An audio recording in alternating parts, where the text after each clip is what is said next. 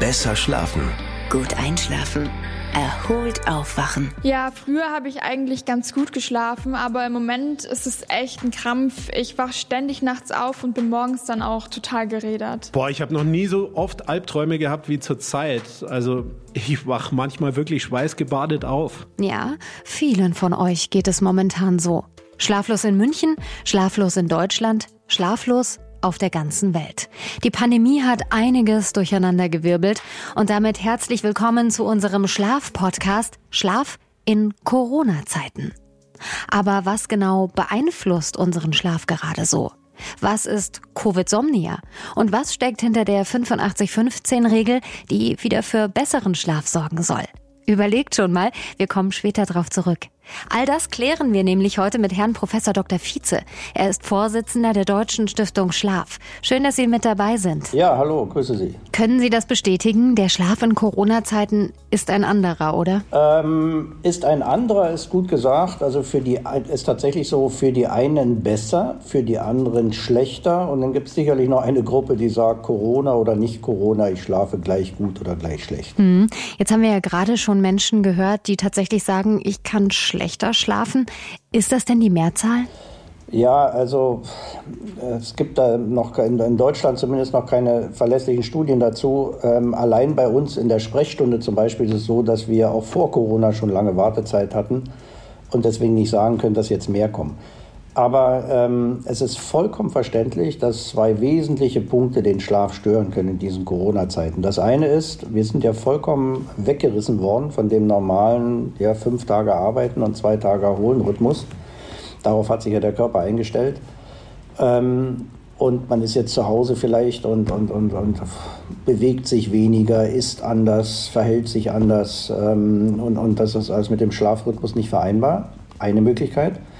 Zweite Möglichkeit, ähm, und das betrifft alle diejenigen, die unter Corona leiden, gerade auch wirtschaftlich und familiär und wie auch immer, dass äh, gerade Ängste, und das wissen wir heute, Angst ist der Schlafkiller Nummer, Nummer eins, noch vor Stress.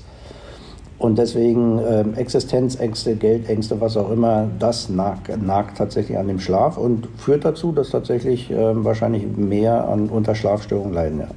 Hm, okay, und es gibt ja sogar einen Begriff inzwischen dafür, und zwar Covid Somnia. Was genau steckt da dahinter? Also Covid-Somnia ähm, kolportiert noch nicht, dass man tatsächlich schlechter schlafen muss, sondern irgendwas mit dem Schlaf los. Ja. Okay, also Covid-Somnia ist nicht gleich eine Diagnose, sondern bedeutet einfach nur, dass man vielleicht für den Moment schlechter schlafen kann. Herr Dr. Vize, ähm, wir haben ja auch gehört, dass sich die Träume während Corona verändert haben. Was steckt da dahinter? Ja, warum können sich die Träume ändern? Der Traum selber widerspiegelt ja zu 80, 90 Prozent, das wissen wir, den Tagesablauf irgendwelche Tagesgeschehen. Und ich nenne immer ein Beispiel, wenn zum Beispiel Sie gehen in München durch die Straße und plötzlich ähm, überquert eine Kuh die Straße, was normalerweise nicht der Fall ist. Die Wahrscheinlichkeit, dass Sie in dieser Nacht von der Kuh träumen, die ist sehr, sehr hoch, die ist 70, 80 Prozent, dass die irgendwie vorkommt im Traum. Ähm, so, und wenn wir jetzt in Corona-Zeiten tatsächlich jeden Tag mit diesen sagen wir, negativen Emotionen und, und, Sachen zu tun haben, dann widerspiegelt sich das natürlich im Traum. Ähm, das ist das eine. Und das zweite ist, äh, wenn ich mich in Corona-Zeiten weniger bewege als in Nicht-Corona-Zeiten, weil das Fitnessstudio zu hat, weil ich gar nicht auf Arbeit fahre, sondern nur Homeoffice mache, ähm, dann leidet darunter tatsächlich auch der Schlaf, und zwar der Tiefschlaf. Ne? Also ein Schlaffördern ist ja Bewegung, weil unter Bewegung wird ein schlaffördernder Stoff ausgeschüttet, der den Schlaf unterstützt. Der fehlt, wenn ich mich weniger bewege und deswegen könnte es sein, dass ich tatsächlich ähm, etwas schlechter schlafe, etwas weniger Tiefschlaf habe, aber dafür in der zweiten Nachthälfte mehr Traumschlaf. Und je länger ein Traumschlaf dauert, desto höher die Wahrscheinlichkeit, dass ein Traumschla ein, eine Traumepisode zum Albtraum wird. Na, also die Kombination langer Traum, negative Emotionen oder negative Geschichten, die man dort verarbeitet, können dazu führen, dass man tatsächlich mit, das ist ja der Albtraum, mit vegetativen Sensationen, also sprich mit Aufgeregtheit, schnellem Puls, vielleicht etwas erhöhtem Blutdruck und schweißgebadet aufwacht. Jetzt haben Sie es aber vorhin schon anklingen lassen. Es gibt tatsächlich auch Menschen, die seit Corona besser schlafen. Wie machen die das? Also noch etwas Wichtiges, was man wissen sollte. Negative Sachen verankern sich tatsächlich im Gehirn auch ähm, viel, viel schneller als positive Sachen. Deswegen muss man Ende des Tages schon über nachdenken oder im Verlauf des Tages, wie kann ich mich positiven Emotionen oder Situationen aussetzen. Also ich sollte aktiv den Horrorfilm meiden, den ich mir sonst vielleicht anschaue, oder einen Action- oder Krimi-Film, der mich aufregt. Ähm, ich sollte ähm, dann doch vielleicht eher was Angenehmes, äh, Entspannungstechnik oder Buch lesen oder irgendwas mal überlegen, was ich gerne mache, was nicht äh, negativ belegt ist.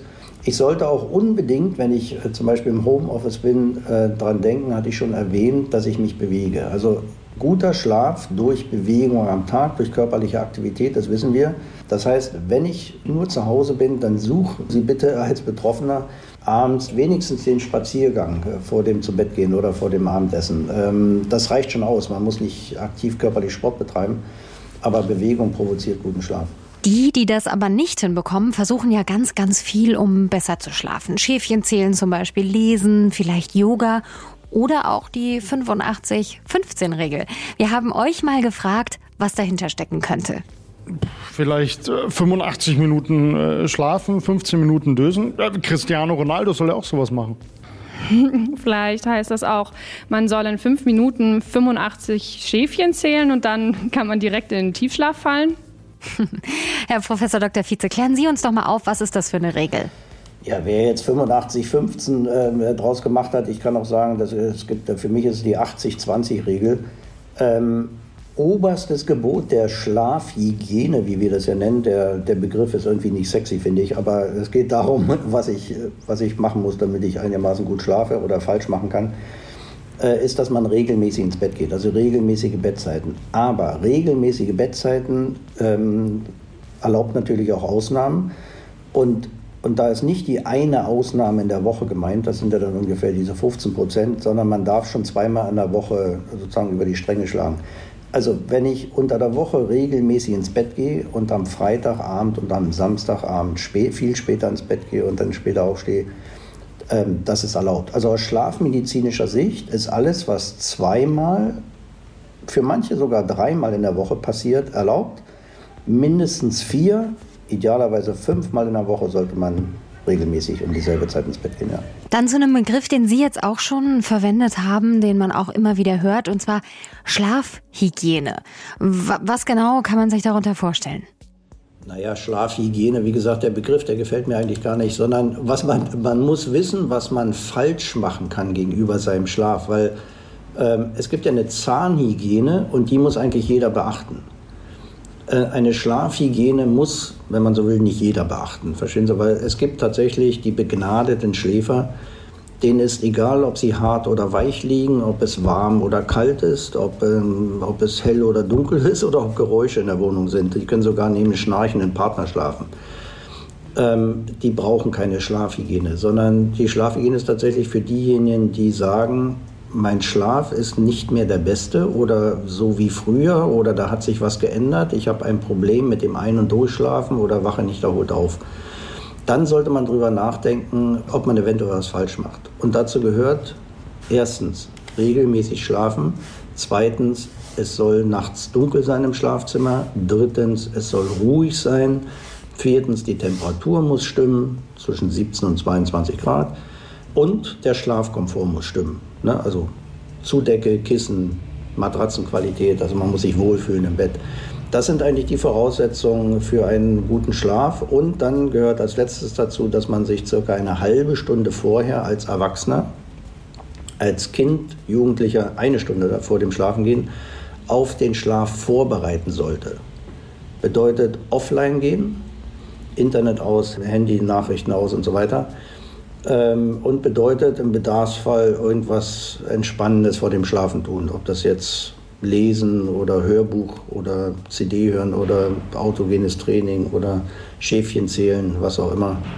Da ist erlaubt, was gefällt. Hauptsache, es kostet nicht viel Geld. Okay, klingt ja eigentlich jetzt gar nicht so schwer. Und wenn man diese Schlafhygiene dann auch wirklich gewissenhaft betreibt, dann sollte man auch seine Schlafprobleme in den Griff bekommen, oder? Ja, das ist ein bisschen das Problem. Ich muss, ich muss das etwas relativieren. Also wenn man das Gefühl hat, dass man nicht mehr der beste Schläfer ist, irgendwas mit seinem Schlaf stimmt nicht mehr, äh, dann sollte man damit anfangen, mit, so, mit diesen schlafhygienischen äh, Maßnahmen, die wir gerade besprochen haben.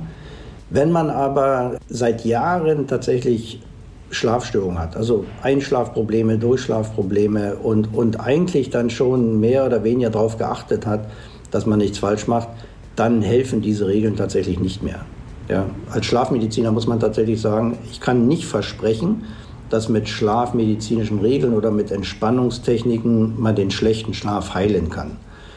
Ähm, zwei Regeln, je eher man damit anfängt, wenn der Schlaf schlechter wird, desto besser.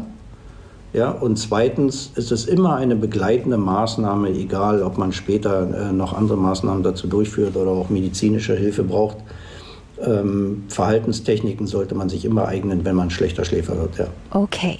Und damit sind wir auch am Ende. Herr Dr. Vize, ich sage vielen Dank für das interessante Gespräch und wir halten fest, in diesen verrückten Corona-Zeiten kann tatsächlich Covid-Somnia auftreten. Das ist keine Krankheit, sondern beschreibt erstmal nur den Zustand der Schlaflosigkeit.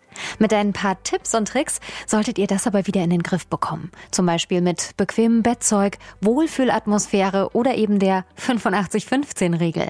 Wenn nicht, unbedingt professionell professionell beraten lassen. Und damit danke fürs Zuhören. Ich bin Nathalie Diel und freue mich, wenn ihr auch bei der nächsten Folge wieder mit dabei seid. Besser schlafen. Gut einschlafen. Erholt aufwachen.